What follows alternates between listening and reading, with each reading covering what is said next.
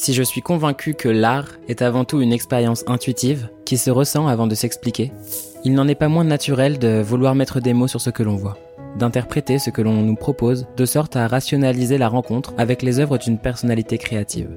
Quand on essaye de décrire le travail d'un ou d'une artiste, on s'appuie bien souvent sur la notion d'univers, cette forme d'écriture de soi, esthétique et personnelle, cette cohérence de style qui se balade d'un support à l'autre.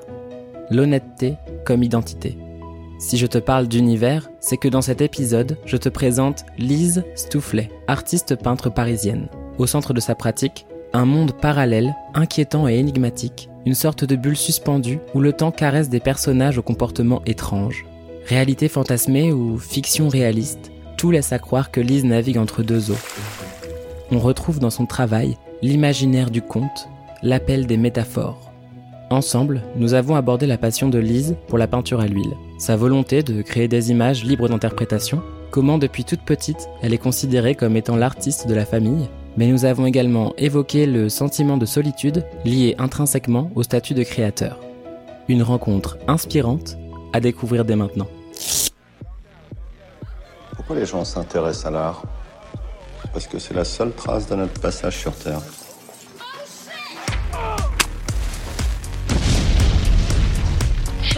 Chouchou. Bonjour Lise, Bonjour. tu vas bien? Très bien.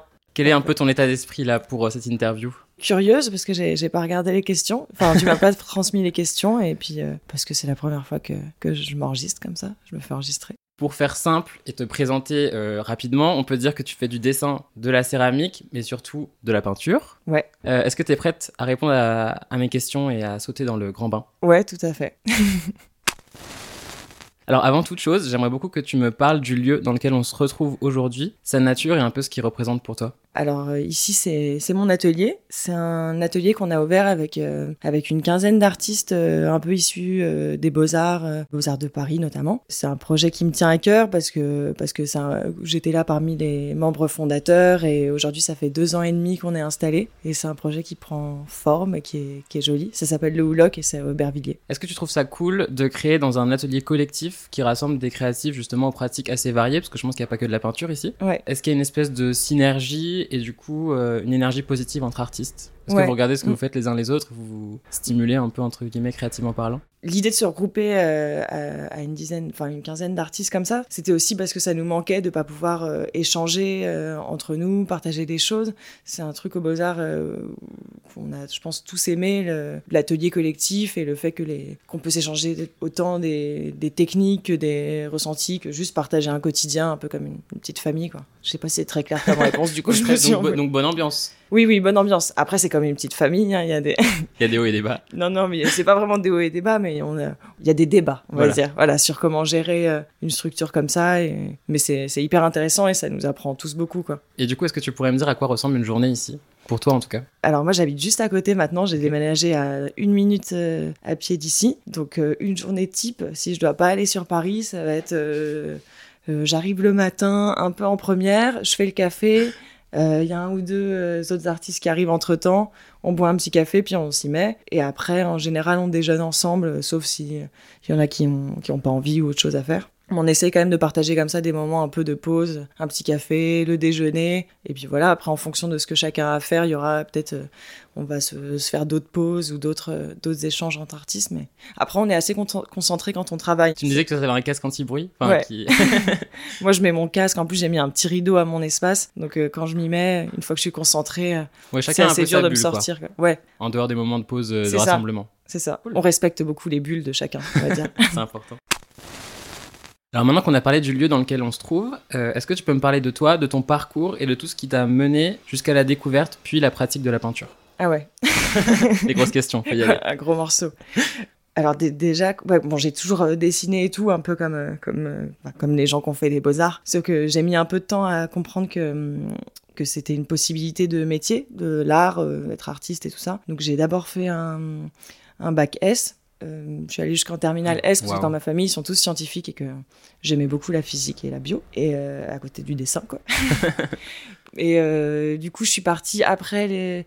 après le lycée en prépa. En fait, je... après, je me suis vraiment lancée dans le parcours artistique sans, sans rien connaître euh, du milieu de l'art, sans, sans savoir qu'artiste c'était un métier. C'est plus les, les choses qui, qui ont évolué comme ça. Moi, je suis allée dans une prépa en me disant, je vais sûrement faire de l'illustration ou du design. C'est un truc un peu naïf où ça Wow. rassure les parents et, et tout ça. Et puis en fait, je me suis très vite rendu compte que illustration, pourquoi pas, mais ce que je voulais surtout, c'était genre faire du dessin et de la peinture, quoi. genre qu'on me laisse faire du dessin et de la peinture. Et, et euh, après, j'ai eu le concours des beaux-arts et j'ai passé cinq années, genre de ouf aux beaux-arts. Et puis, et puis après, je suis sortie des beaux-arts et puis on m'a dit, bah voilà, ça y est, t'es artiste plasticienne et tout, tu peux, tu peux faire de la peinture encore. T'as enfin le titre. euh, ouais, c'est ça.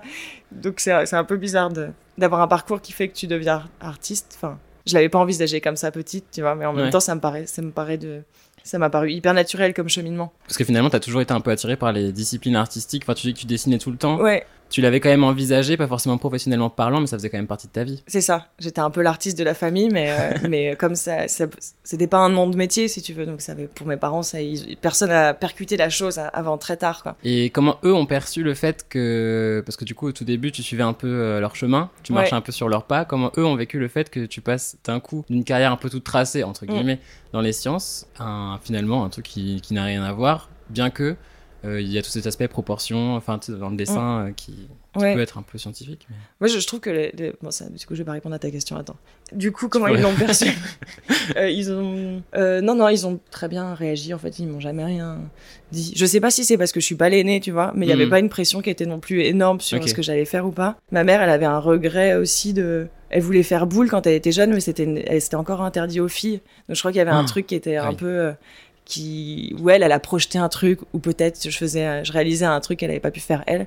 Après j'ai toujours trouvé qu'entre les sciences et l'art il y avait pas un si grand écart en fait dans ma tête. C'est pas hyper éloigné. Peut-être parce que j'ai pas une approche très littéraire de de l'art mais plus euh, euh, dans la recherche ou dans l'instinctif comme ça. Mais euh, ma mère qui fait de la recherche euh, j'ai traîné beaucoup dans les dans les labos quand, quand j'étais petite et pour moi les, les scientifiques c'est un peu des artistes tu vois. Ils ont tous des des looks incroyables c'est tous un peu des personnages C'est vrai, vrai qu'il y a, enfin moi j'ai aussi un pote qui, Ouais. qui fait de la recherche et c'est vrai que c'est assez drôle parce que le métier en lui-même est quand même hyper sérieux. On parle Ouais. de, de- de thématiques qui, qui ont peut-être potentiellement changé le monde ou en tout cas qui changent le monde au quotidien. Et puis en fait euh, les gens sont complètement, enfin pas fous mais ils sont complètement. Ouais. Non mais je trouve que tu pourrais t'attendre à un très grand sérieux, un très grand calme et tout, mais en fait les gens sont complètement, euh, ouais sont hyper drôles et tout donc ça j'aime bien. ouais Mais un peu comme les artistes finalement parce que quand tu, ouais moi, je trouve qu'il y a un y a beaucoup de personnalité donc quand même. ouais. Je trouve que c'est, en tout cas, c'est pas très éloigné ce genre, les jeux, ces personnalités-là, quoi. Ils sont quand même un peu dans la lune, quoi.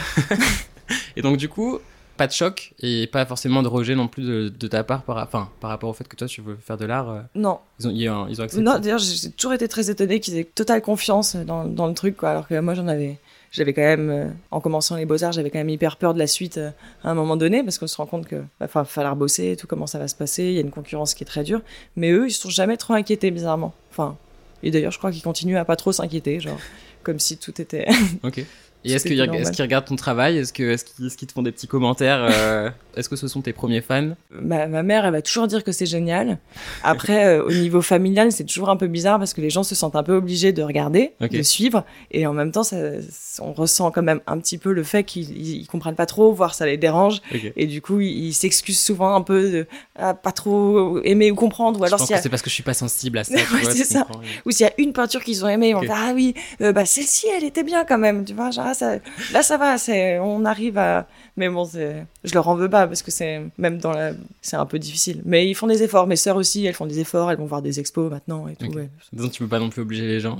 Ouais. Non non, puis euh. ils sont, non ils sont bienveillants en tout cas. Non, mais c'est cool d'avoir quand même le soutien de sa famille parce que c'est vrai que c'est pas toujours évident, même si euh, des fois les parents projettent des choses et quand on suit un autre chemin, des fois ça, ça peut décevoir. Mais là, je suis, c'est Ouais. bien de voir que t'as le soutien de ta famille, c'est hyper cool. Non mais je pense que j'étais vraiment genre l'enfant bizarre de toute façon, donc euh, Ils s'en doutaient. ils s'en doutaient peut-être.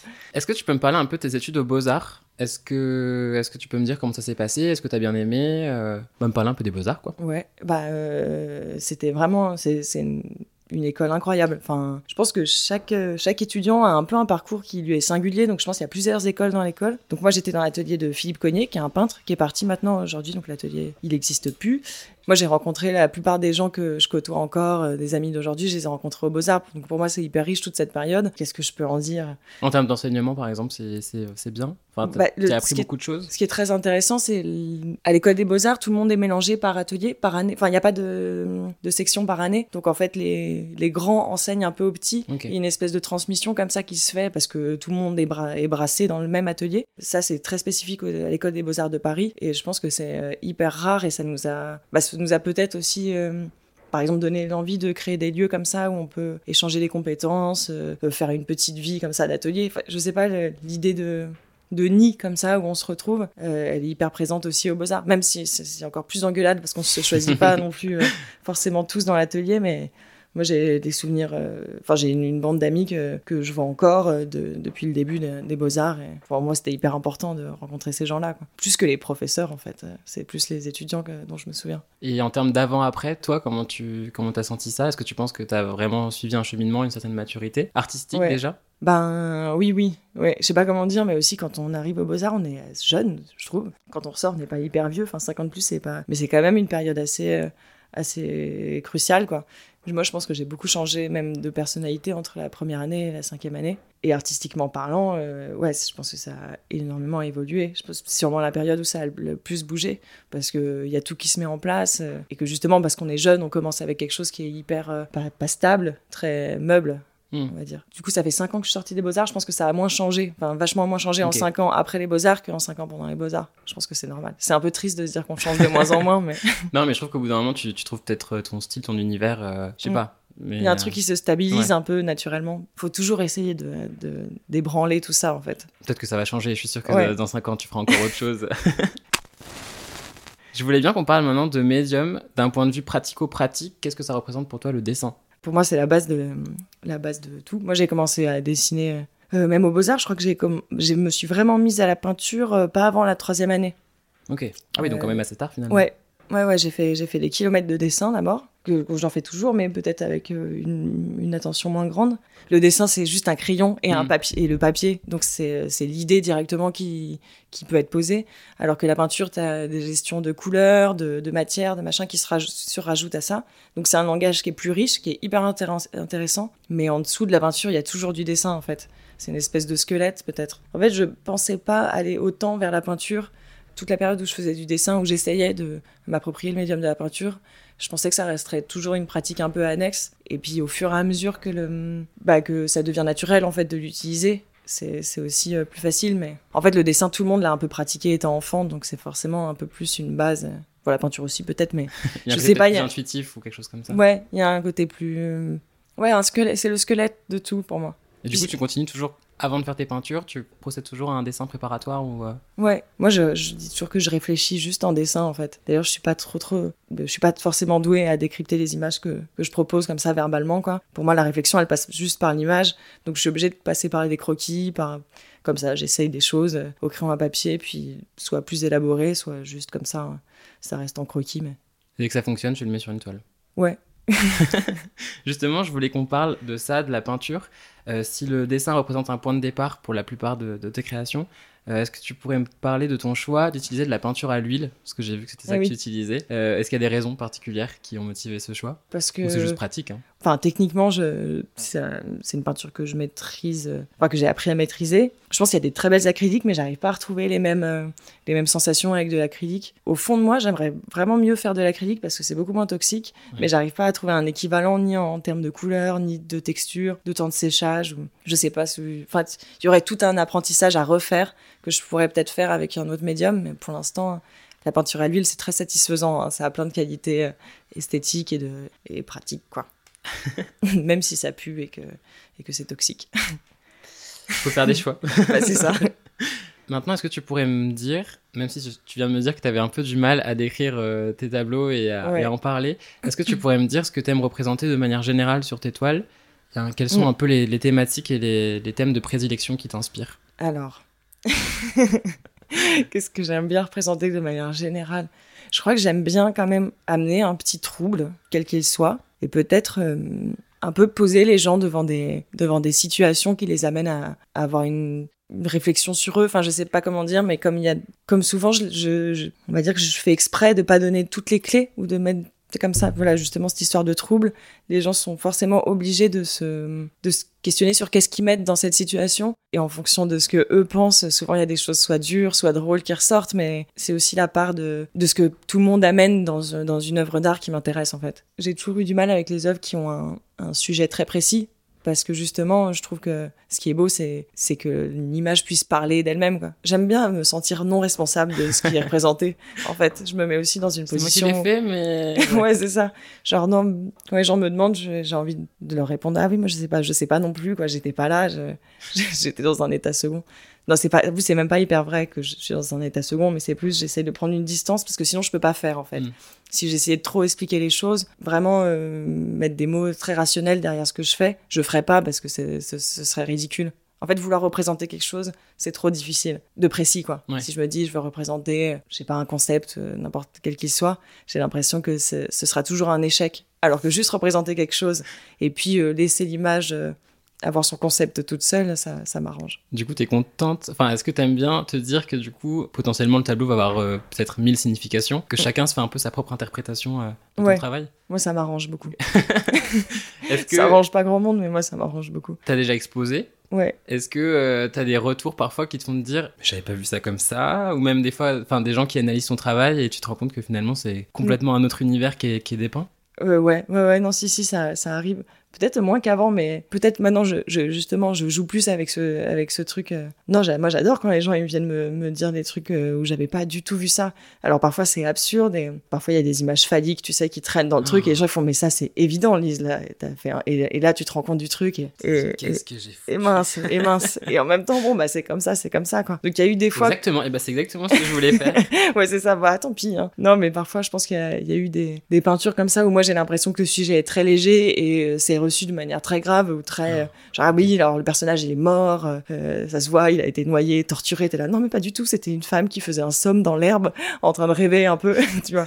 Mais ça, c'est, ça dépend vraiment des gens hein, parce que la même, vraiment, la même peinture peut vraiment euh, soit euh, inspirer de, de l'effroi ou du rire ou enfin en fonction des personnes donc euh, j'ai appris aussi à me détacher de la maîtrise Ouais. du truc aussi pour ça parce que pareil quand je vends des, des peintures je suis toujours trop surprise des, des, des choix des gens je me dis alors euh, cette peinture que je déteste euh, finalement elle plaît cette autre qui plaît à tout le monde finalement elle plaît pas à la personne enfin en fait chacun a ses goûts et, Parce et- que je cherchais à, à comprendre. Ouais, c'est ça. Sûrement, les gens projettent des choses qui Mm. sont intimes et, et c'est c'est ça que je trouve intéressant. Comme si ça m'appartenait pas, quoi. Est-ce que t'aimes bien te dire que du coup tes œuvres vivent après chez d'autres personnes Ouais. Ouais. J'aime bien qu'elles soient plus Ça, avec ça moi. trop drôle ça quand même. Mais euh, moi, j'a- j'adore, j'adore l'idée que j'ai l'impression d'avoir des bouts de moi quelque part. Je sais pas si c'est des bouts de moi ou comme des enfants. Et bien après, on, si on m'envoie une photo du truc installé, je trouve ça tellement étrange que les gens vivent avec, un- avec un truc que, que j'ai regardé longtemps, quoi, ou que c'est une espèce de reflet comme ça, je sais pas. C'est très bizarre. Je prends pas trop de nouvelles de tous les, de tous les tableaux. En plus, j'ai un Je peu les perdu une le fois fil. par an pour savoir s'ils vont bien. Je sais pas où ils sont tous. Des fois, enfin, ça m'est arrivé récemment que quelqu'un m'envoie une photo en disant Ah, j'ai cette œuvre chez moi et je le savais pas. Et en plus, l'œuvre était abîmée donc j'étais un peu outrée. Enfin, elle était détendue donc faut que je passe la retendre. Mais du coup, ouais, non, les- je, je perds un peu le fil, mais je trouve ça plus marrant que, que d'être trop euh, mère poule, quoi.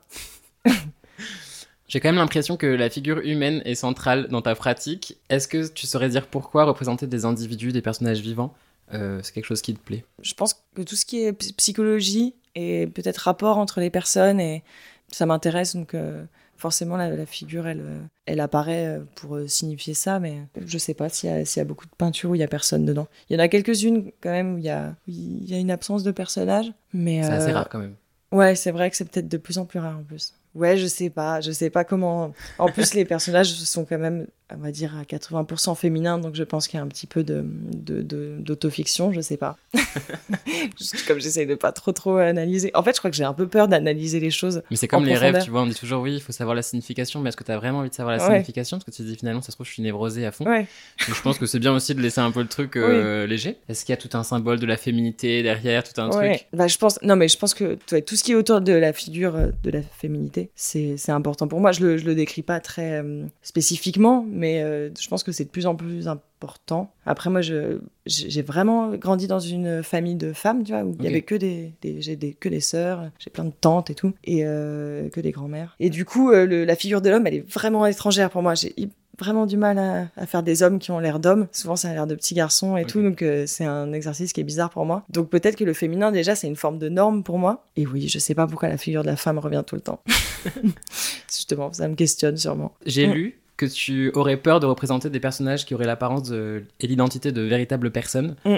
Est-ce que tu peux m'en dire plus sur l'aspect justement de ces, de ces personnages? Bah, c'est vrai que j'essaye pas de, je, m'appuie pas de photos, euh, je m'appuie pas de personnages euh, réels, parce que justement, je voudrais que ce soit des figures qui puissent embra- embrasser une généralité, quoi, comme un archétype de, de fille.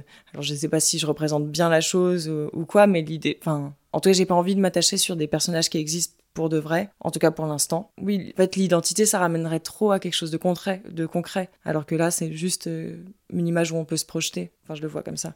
Après, c'est pas, c'est pas rare que je fasse des visages qui finalement ressemblent à des gens que je connaisse, mais sans faire exprès. Attends, tu m'as.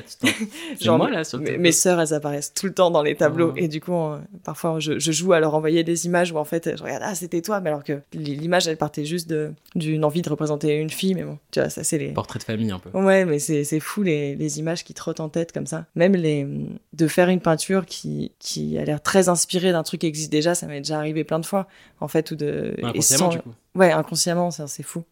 L'inconscient, c'est vraiment, euh, c'est le pire ennemi et c'est l'ami en même temps parce qu'il fait plein de surprises et en même temps, euh, il fait hyper flipper parce que quand c'est- quand il y a des comme ça des hasards qui se créent, tu te dis mais attends, c'est pas possible.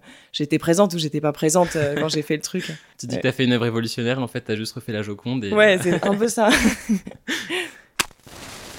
Alors, ça, c'est surtout parce que je suis allé voir sur ton site et j'ai un peu regardé tout ce que tu avais fait, tous tes travaux, et je me suis rendu compte que euh, les tableaux, enfin une partie des tableaux, étaient souvent accompagnés d'éléments qui sortaient du cadre. Euh, ça peut être des objets ou des, des œuvres en tant que telles. Dans quelle mesure est-ce que tu aimes jouer avec les volumes et l'espace d'exposition? J'aime bien le tableau en tant que qualité de tableau comme ça, d'image que tu poses, que tu, que tu prends, que tu transportes. Mais euh, j'aime le j'aime l'idée qu'il y aurait un- une espèce de frontière qu'on peut dépasser entre une image fictive et le réel. Du coup, représenter des, enfin, créer des objets qui qui peuvent potentiellement se déplacer dans l'espace. J'ai l'impression que c'est une espèce de trans- transgression entre le réel et la fiction, en fait.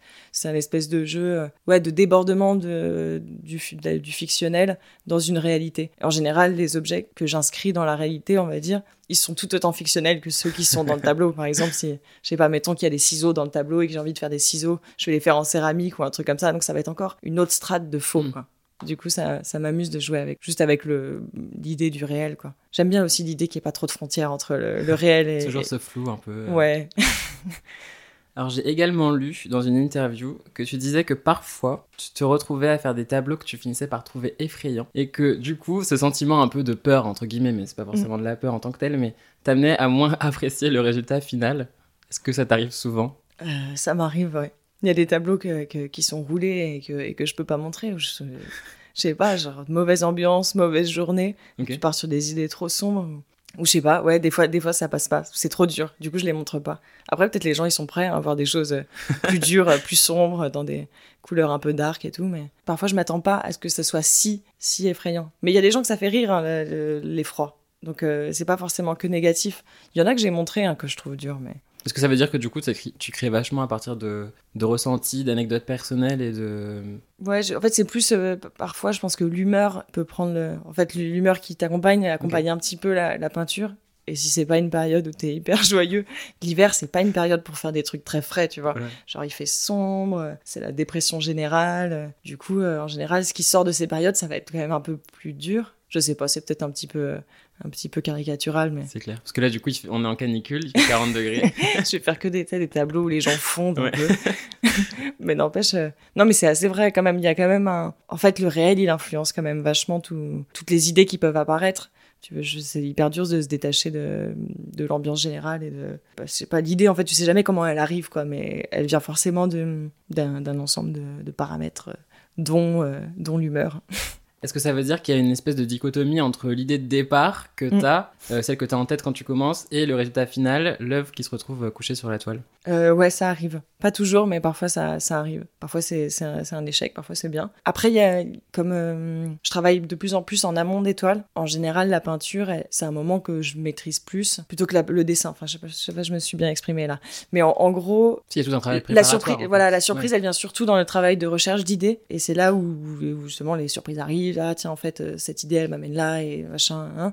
Une fois que j'ai vraiment établi mon image et que je commence en peinture, à moins euh, que ça se passe très mal, en général, je sais à peu près à quoi ça va ressembler dans des grandes lignes, quoi. J'ai moins de surprises dans la dans le moment de peinture que dans le moment de recherche euh, en dessin. Tu, te, tu te lances pas aveuglément non plus, finalement. Non, mais j'aime bien tout ce- en fait euh, d'avoir un moment comme ça de parce qu'il y a du lâcher prise en fait dans le fait que que je sais où je vais. Je peux beaucoup plus euh, avoir de liberté bizarrement euh, si j'ai un cadre euh, très fermé. Ouais, c'est un peu paradoxal, mais je vais moins me prendre la tête si j'ai un cadre très fermé quand je fais de la peinture et pouvoir me concentrer sur la peinture en tant que qualité, matière et tout ça, lumière, couleur. Alors que peut-être l'erreur qu'on fait quand on commence la peinture, enfin après chacun bosse comme il veut, hein, mais c'est de plus euh, d'y aller dans le flou et du coup de, de devoir maîtriser à la fois couleur, matière, tu vois, liquidité, nan, nan, Ouais. plus ah qu'est-ce que je suis en train de représenter, qu'est-ce que c'est que cette image, et là 10 tu 000 peux créer des gros monstres. J'en ai fait quelques-uns comme ça. Donc c'est pas ce qui te réussit, toi, c'est pas ta recette magique. Non, je crois pas. Moi, quand ça dérape et que je commence à improviser, en général, c'est plutôt que la toile, elle est foutue. Mais Après, il y a plus rien à perdre, donc j'y vais à fond. bah, c'est un peu ça, ouais. Genre, je vais passer un gros lavis de violet et tout. C'est dégueulasse. C'est pas, c'est pas grave. Je vais revenir avec du jaune. Et après, et après, je laisse sécher, je la roule et puis, personne la voit jamais. En tant qu'artiste, comment. Enfin, est-ce que c'est facile de juger son travail? Est-ce qu'on peut prendre assez de recul pour se dire Ah bah ça c'est bien, ça c'est pas bien? Est-ce qu'on est objectif par rapport à ce qu'on fait? Bah, par rapport à ce qu'on cherche, oui, je Mm. pense. Après, euh, comment. C'est ce que je disais. Il y a des toiles que moi, je trouve. euh, un peu euh, fade par exemple et que les gens vont bien aimer mais peut-être parce que c'est un peu plus doux un peu plus je sais pas je crois que je sais assez bien quand c'est pas bien et puis quand ça me- quand elles me plaisent euh, il y a au moins un petit moment où elles me plaisent je me dis que c'est que c'est plutôt réussi quoi. Après elles me plaisent jamais très longtemps mes toiles. A- Ah ouais. a- elles me lassent très très vite. C'est pour ça que ça me dérange pas qu'elles soient chez les gens. Je me dis mais ils sont formidables enfin super courageux quoi de regarder une image comme ça pendant hyper longtemps et de pas s'en lasser mais Et surtout que du coup, on avait vite fait dans ton atelier tout à l'heure. Ouais Enfin, il y a les tableaux qui sont exposés, du coup, enfin, tu les gardes, j'imagine, euh, là un petit bout de temps. Euh, ouais, en- là je l'avais, je l'avais sorti parce que t'es venu et je me suis dit que c'était marrant de sortir deux trois toiles parce qu'il y avait vraiment, j'étais dans une période où j'avais tout enlevé. Mm. J'ai fait le blanc sur les murs, euh, j'ai tout rangé. Il y a des périodes un peu comme ça où j'aime bien. Comme j'arrive dans une période où il, fait, il faut que je trouve des idées. Ah, tu repars à zéro. Ouais, je repars à zéro. J'ai fini un projet là pour une expo en octobre parce que j'aime bien être en avance parce que je suis une bonne élève. Et du coup, j'ai toute, toute la période d'été là plutôt pour faire des croquis et trouver des idées. Et puis comme ça, je démarre en septembre avec plein d'idées et plein de projets. Tu travailles souvent sous forme de série ou tu fais des tableaux euh, Euh, je travaille pas souvent sous forme de série. En fait, c'est assez rare qu'on m'invite à une expo suffisamment longtemps pour que je prévoie un projet spécifiquement pour l'expo. Donc en général, je fais des, des tableaux euh, un- dans le vent, comme j'aime dire, mais je fais un stock quoi, avec plein de trucs, plein de thèmes. Et puis euh, dans l'année, on fait Ah tiens, il y a telle expo, qu'est-ce qui pourrait aller? Et puis on regarde un peu comme une collection. quoi. C'est comme ça qu'en général. Mais là, là, comme on m'avait invité du coup à l'expo pour octobre, on déjà, ça faisait déjà quatre mois. Ça, c'était bien parce que j'ai pu faire une, justement une série de tableaux qui va ensemble. Donc il y a quatre tableaux dont les couleurs sont en correspondance et tout. voilà. Mais c'est une des premières fois. c'est bien les gens organisés comme ça qui t'invitent à l'avance. Je, je félicite le- la démarche. Tu parlais tout à l'heure de tableaux qui pouvaient être fades, et là tu viens de parler de couleurs. C'est quoi ton usage des couleurs? En tout cas, les teintes que t'aimes bien euh, Je pense que j'aime bien les teintes assez vives, Ouais. un peu fraîches, peut-être aussi beaucoup dans les pastels, mais euh, c'est pas forcément vrai tout le temps. Je pense qu'il y a une prédominance du bleu quand Mm. même dans, dans l'ensemble des toiles. Mais à partir du moment où je dis ça, j'ai toujours envie de me foutre un coup de pied et de me dire non, mais je vais faire une toile que rouge parce que je déteste le rouge et que faut bien explorer. Non, j'aime bien jouer avec les couleurs. Pour moi, c'est important de, que ce soit au service du sujet, quoi, qu'il y ait une espèce d'ambiance colorée. Mais j'essaye aussi de me surprendre moi-même et aller vers des couleurs que, que j'ai pas forcément l'habitude d'utiliser tout le temps, quoi. Mais c'est, c'est pas forcément les meilleures toiles. Ah oui, J'en ai fait une que dans des tons marrons, par exemple. ouais, c'était pas. Bah, non, Enfin, elle est ce qu'elle est. Elle est, pas, Ouais. elle est pas inintéressante, mais elle est quand même un peu bizarre. Elle reste un peu comme un vilain petit canard, quoi. La Bon, pauvre. Ouais.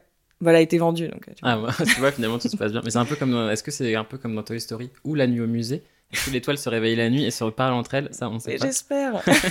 Ce serait trop bien. Mais je les vois un peu comme ça. Moi, c'est bizarre, mais euh, représenter un personnage, ça rend quand même un petit peu une présence, tu vois. Ah oui, surtout qu'il y, a- il y a certains trucs où c'est. Enfin, le regard Ouais. est frontal, tu vois. Ouais. Je fais assez peu de regard Mm. frontal justement parce que je trouve ça hyper euh, effrayant. Enfin, trop présent quoi. C'est vraiment le truc de l'icône qui se met, tu vois, à être incarné quoi. Mhm. Et du coup, c'est vrai que, de- je- que j'ai un peu d'affection en- enfin, dans les personnages en tant que tels quoi. c'est bizarre, hein, mais je m'attache un peu. C'est c'est un peu, un étrange, non? Je sais pas si les gens font la même chose justement avec les tableaux qui sont chez eux, qu'ils y mettent un peu une, comme un- une personnalité quoi. Je pense. Oh, mais après, certaines personnes, c'est aussi beaucoup de photos. Alors, euh, bon, Ouais. quand c'est des photos de personnes que tu connais, est-ce que c'est encore pire Est-ce que c'est. Je sais pas. Ouais, alors ça fait, ça, ça fait moins bizarre, tu vois, d'y Mm. mettre un... Les gens se posent moins la question. Mais par exemple, moi, j'ai fait des portraits de, de mes sœurs qui sont chez mes parents, mais elles sont d'une présence, et en plus, je les ai fait un peu énerver, je sais pas pourquoi. C'est encore, un truc, encore un truc qu'on projette, tu vois. Et ma mère les avait laissés sur la cheminée, euh, super fière et tout pendant longtemps. Mais il y avait une espèce de présence comme ça de mes deux sœurs qui faisaient la tronche sur la cheminée, mais elles étaient là, quoi. Et du coup, là, elle les a enlevées, j'ai vraiment insisté. Mais euh, c'est Je vais vous bizarre comment... un autre tableau, ça va être super. Ouais, je vais Vous vous allez faire voir, autre chose. Mais les pauvres, je leur donne jamais des trucs bien. Parce qu'il faudrait qu'ils passent à l'atelier chercher des choses. Ils ont que des vieux dessins, tu sais, de- Oh d'antan. Ça, ça marque une période, on va dire. Oui, donc c'est euh, c'est cool. tu parlais tout à l'heure d'expérimentation de couleurs. Je l'ai dit au début de, cette rencontre que tu faisais aussi de la céramique. Dans quelle mesure ça te plaît aussi d'expérimenter euh, en dehors de la peinture? C'est hyper agréable, en fait, de me sortir de l'image de temps en temps. C'est marrant, ça, ça me sort aussi encore euh, de, de- du monde imaginaire, j'ai l'impression. Mais non, mais de, passer à, des, par exemple, du modelage. La céramique, c'est aussi très primaire comme geste. hein. Mm. C'est genre de la terre, tes mains, t'as pas- même pas d'out- d'outils euh, ou rien. Non, c'est un langage que j'aime bien, peut-être pour m'extirper d'un d'un quotidien. J'ai l'impression que c'est les vacances quand je fais de la céramique. C'est mon, c'est mon petit, euh, c'est mon activité euh, à moi. Quoi. Enfin, je sais pas comment dire. Non, mais- il y a un côté très, très ludique. Ouais, c'est ça. Non, puis pour retourner, enfin ouais, c'est une espèce d'aération aussi pour retourner à des choses. euh, Peut-être construire une image, c'est assez dur. Enfin, j'ai l'impression, j'ai l'impression de peiner tout le temps quand je t'en parle. mais- du coup, euh, ouais, non, ça me, ça me décale en fait de mon chemin et peut-être pour revenir plus fraîche euh, quand je, quand je retourne à la, à la peinture et à l'image. Et est-ce que ces différentes pratiques s'inspirent les unes en- entre les autres? Euh, oui, je pense. Je Est-ce que quand tu fais de la céramique, ça donne des idées pour, pour faire de la peinture par la suite ou... Euh, ça peut. Je pense que ça va plus souvent dans l'autre sens, mais, euh, mais ça peut. Forcément, enfin, il y a des liens, les deux univers sont complètement, complètement parallèles, mais je pense plus directement, je vais plus m'inspirer de dessins pour faire des céramiques, parce que j'ai quand même, bah ouais, j'ai quand même besoin d'une image pour penser, quoi. Je peux pas partir d'un bloc de terre non plus comme Non, ça et clair, faire un truc, tu vois. J'arrive pas, faut que j'ai un, faut que j'ai un projet en tête, sinon, sinon c'est dur. Euh, non, je voulais savoir du coup si potentiellement il y avait d'autres disciplines que t'as pas encore essayé qui, qui t'interpellent et que t'aimerais bien essayer un, un jour. J'ai l'impression d'avoir essayé pas mal de trucs, mine de rien, plein de trucs que j'ai pas montrés. Ah, Mais- c'est pour ça que, que Non, je, mais- je les ai pas vus. Non, mais en fait, euh, pour représenter une image, je trouve que la peinture, c'est quand même un bon médium. Mm. Pour euh, faire des objets, c'est vrai que je fais beaucoup de céramique parce que c'est euh, c'est satisfaisant pour moi. Comme, tu vois, je, je pourrais faire du moulage et tout, de, j'ai pas d'autres techniques. Qu'est-ce que j'ai essayé d'autre? Non, mais après, il y a d'autres trucs, je sais pas, la tapisserie, Ouais, on pourrait inventer, tu vois, des... La broderie. La broderie. Oh, mais j'ai vu des œuvres en broderie, c'est assez barré quand même. Je pense que c'est encore tout un apprentissage bien, bien bourrin pour commencer à faire des trucs euh, satisfaisants, tu vois. Mais ouais, je sais pas qu'est-ce que qu'est-ce qui me manquerait comme ça que j'ai toujours rêvé de faire? Si peut-être du verre ou des trucs vraiment des vitraux, ça serait beau ça. Ouais, ouais. Je voulais te demander, euh, parce qu'on est quasiment vers la fin, qu'est-ce que tu ressens quand tu, quand tu crées? Tu te sens bien? Est-ce que c'est un besoin? Est-ce que c'est plus une envie? Être artiste, en fait, euh, tu te reposes que sur, que sur toi. Je veux dire, euh, c'est énormément de. Ça vient que de toi, quoi, que de Ouais. soi. Donc, euh, C'est un exercice travail de Très solitude. personnel, ouais, Ouais. carrément. En Ouais. fait, on a l'image très édulcorée et très euh, parfaite, presque, papier glacé, un peu de l'artiste qui est toujours. En train de prendre son pied, en train de Ouais, ouais, non, mais parce que finalement, on se dit, mais ça doit être génial de vivre de sa passion. Enfin, Ouais. moi, je sais que je me dis tout le temps ça. Je me dis, mais ça doit être super. Ouais. Tu te lèves le matin, tu fais ce que tu as envie de faire, et les gens viennent pour voir ton travail et ce que tu as produit. C'est hyper cool, non? Ah, c'est hyper cool. Moi, je suis, vraiment hy- hyper contente. C'est hyper dur. C'est dur parce que, en fait, il y a une espèce de paradoxe où tu as besoin d'être très seul et en même temps, du coup, tu peux un peu souffrir de solitude. Il y a une espèce de truc d'enfermement. Moi, je l'ai toujours un peu vécu comme un besoin, si tu veux. Je me pose même pas trop la question parce que je sais que si, si, si je suis pas à l'atelier pendant, je sais pas, plus de dix jours, on va dire. Allez, là, je vais partir en vacances une semaine, je trouve ça long. Et euh, je deviens un peu, euh, je pense, euh, pas très agréable. C'est trop bien. Non, non, c'est trop bien. C'est dur et trop bien. Je sais pas comment dire. Mais c'est un, un exercice de solitude. Faut être très seul. Il y a plein de moments un petit peu frustrants parce qu'il y a, il y a beaucoup d'échecs, je trouve, pour peu de réussite. Les moments de réussite sont vraiment trop euphorisants. T'as Mm. l'impression de, tu vois, genre, ah, ça y est, tu vois. Mais ils sont très courts, par contre. T'as, t'as- ah, t'as eu une idée et tout, le truc est super et tout. Mais voilà, au bout de 10 minutes, t'es là, bon, allez, hein, maintenant, est-ce que j'aurai encore une idée un jour? Tu C'est toujours le Ouais, doute ouais. aussi de pas. Je pense qu'en fait, la l'artiste il est plein de doutes parce qu'il a toujours l'impression que ça va plus jamais le faire. Même s'il y a une peinture qui était bien ou quoi. Par exemple, t'es à une expo et les gens disent ah c'est super et tout, mais ça se trouve tu vas pas réussir à en refaire d'autres des peintures. T'en sais rien, tu vois, tant que tu les as pas fait. Et je pense que cette inquiétude là fait que tu continues à travailler pour une espèce de quête comme ça de de toujours faire les choses, quoi. Je sais pas comment dire. Ouais, puis il y a peut-être aussi un- une, une volonté d'escalade, c'est-à-dire que t'as fait un truc très bien, mais peut-être que t'as aussi envie de faire mieux par la suite. Enfin, Ouais. Ou aussi bien, quoi. aussi bien. C'est triste de faire des trucs moins bien, mais ça arrive, mais il y a des périodes, quoi. Mais faire des trucs moins bien qu'à un moment donné, c'est quand même un petit peu frustrant. Et du coup, tu disais que t'allais partir en vacances. Est-ce que quand tu pars en vacances, tu pars avec ton carnet? Bah non. Non, ok. Quand, quand- non, mais je veux dire, quand, quand tu décides de, couper, tu. Bah, je peux partir avec un carnet de croquis et faire des croquis de mes potes comme ça, mais euh, j'aurais pas. En vrai, j'aurais pas la concentration nécessaire pour vraiment faire des choses. euh, En tout cas, c'est pas comme ça que j'arrive à travailler. J'ai vraiment besoin de beaucoup de solitude. je me rends compte. je déteste être seule et j'adore en même temps, tu vois. Mais euh, non, en vacances, je pense que je le faisais avant. Non, j'essaie juste de regarder les choses. Et puis s'il y a des idées qui viennent impromptues, euh, je vais les noter, quoi. Mais Ouais. Je pense que j'essaye pas de provoquer les choses parce que c'est pas le contexte, il est pas, il, il est pas propice. Il y a trop de monde, quoi. Mm. Seul. Il y a trop d'interactions seule. si je partais en j'ai jamais fait, tu vois, de m'isoler longtemps seule, genre en vacances ou à la campagne et tout. T'entends souvent parfois des, des auteurs qui te disent euh, Ouais. J'ai loué, j'ai pris une petite baraque euh, pendant trois semaines euh, au milieu de nulle part pour pouvoir être inspiré. euh. Mais ça, je pense que c'est très bien. Je pense que c'est très dur, mais très bien. T'es confronté à toi-même, quoi. Bah, surtout qu'on est un peu dans une période où on est tout le temps connecté. Mm. Je parle surtout Ouais. par rapport aux réseaux sociaux, par exemple. On est rarement coupé vraiment du monde, je trouve. Ouais. Mais c'est bien, les ateliers collectifs, c'est c'est de la solitude accompagnée. Plein de gens seuls, côte à côte, comme ça, dans leur, dans leur monde. Je pense que c'est ça qui nous rassure, en fait. De pouvoir être seul, mais avec des gens autour, quoi. Et du coup, en parlant d'idées, euh, est-ce que ça t'arrive des fois de- d'avoir peur de, de cette fameuse page blanche? Ah ouais, tout le temps, je pense. C'est de là justement que vient la nécessité de travailler beaucoup. Enfin, moi que, que je ressens, c'est vraiment la peur de de plus réussir à de plus de plus y arriver quoi. Je, je pense que ça, ça tient toute la vie. hein. je me demande si ça. Il n'y a pas un moment où tu penses où c'est Vegas et c'est bon, on n'a plus peur de rien? Non. Mais en fait, au bout d'un moment, tu te rassures, tu sais, Ouais. tu te rassures, tu te dis mais enfin. euh, ça t'est déjà arrivé. Tu vois, la page blanche, bon, c'est- une période, tu vois. Mais euh, si la période, elle dure longtemps, tu commences quand même à paniquer, quoi. Il y a, tu vois, des- si pendant une semaine, t'es là à faire des croquis pas satisfaisants, bah, euh, ça... Ouais. forcément la mauvaise humeur va s'installer durablement quoi. Mais est-ce que c'est pas aussi le fait d'avoir peur de rien produire, entre guillemets, qui va te motiver pour pouvoir produire? Enfin, tu vois, c'est un peu, c'est vicieux, mais. Ouais. Je, pense que c'est très moteur en fait cette peur. Je pense que c'est un des prin- principaux moteurs. Pour conclure, un peu boucler la boucle, on est parti de, de ce lieu, Ouais. de l'atelier. Est-ce que tu peux me parler du projet Le Collectif Ah ouais.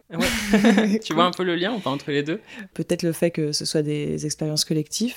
Voilà, tout simplement. Euh, Qu'est-ce que c'est et surtout euh, comment est-ce que l'idée est née?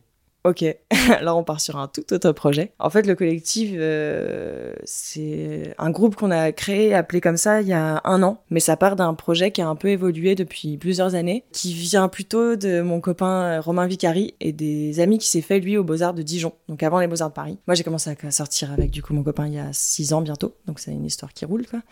Et, euh, et du coup, de fil en aiguille, moi, j'ai été euh, un peu rattachée à ce groupe qui est plutôt constitué de garçons. Donc, on est huit membres. Il y a sept, bizarre coup. garçons. Ouais. Ouais. Moi je suis vraiment la fille quoi. Euh, du coup, je suis un petit peu euh, euh, de côté, mais quand même euh, dedans. Et du coup, ce groupe avait pour habitude, depuis du coup qu'ils sont en Beaux Arts, de faire des expos dans des lieux abandonnés, désaffectés, tout ça. Moi, j'ai été en résidence à Marseille, et là à Marseille, on a commencé à faire un premier projet, puis un deuxième. Il y a eu une scission au sein du groupe, tout un micmac, et on a trouvé ce nom, le collectif. Et l'année dernière, on a fait la première expo sous cette identité, où du coup tout le monde a un vrai rôle dans l'équipe, euh, et c'est moins flou comme organisation qu'avant. Et là, on recommence euh, du coup euh, pour Artera- Artorama euh, en août prochain, dans, dans un lieu qui va être encore super beau. L'année dernière, c'était une église, c'était assez, c'était assez magique. Donc pareil, toujours euh, des- enfin, abandonné. euh, Abandonné, il y avait la- que la moitié de la toiture, euh, de l'herbe à l'intérieur, c'était assez impressionnant. Et là, ça va être un lieu vraiment différent, très ouvert sur la mer, bien aéré, quoi,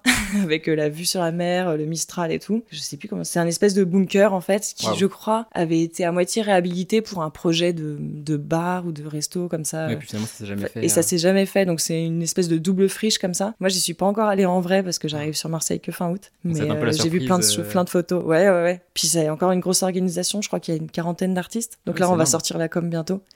en fait, on se répartit. Du coup, on est huit. On, on gère chacun plus ou moins cinq artistes. Et euh, c'est une expérience où on demande aux artistes d'être assez autonomes parce que nous, on n'a pas vraiment de budget et Mhm. tout ça. L'idée, c'est de réunir euh, vraiment euh, des énergies et puis de créer un événement un peu à part qui dure une journée. Et euh, donc, Ah oui, on- hyper éphémère, quoi. hyper éphémère. Beaucoup d'énergie pour un tout petit moment.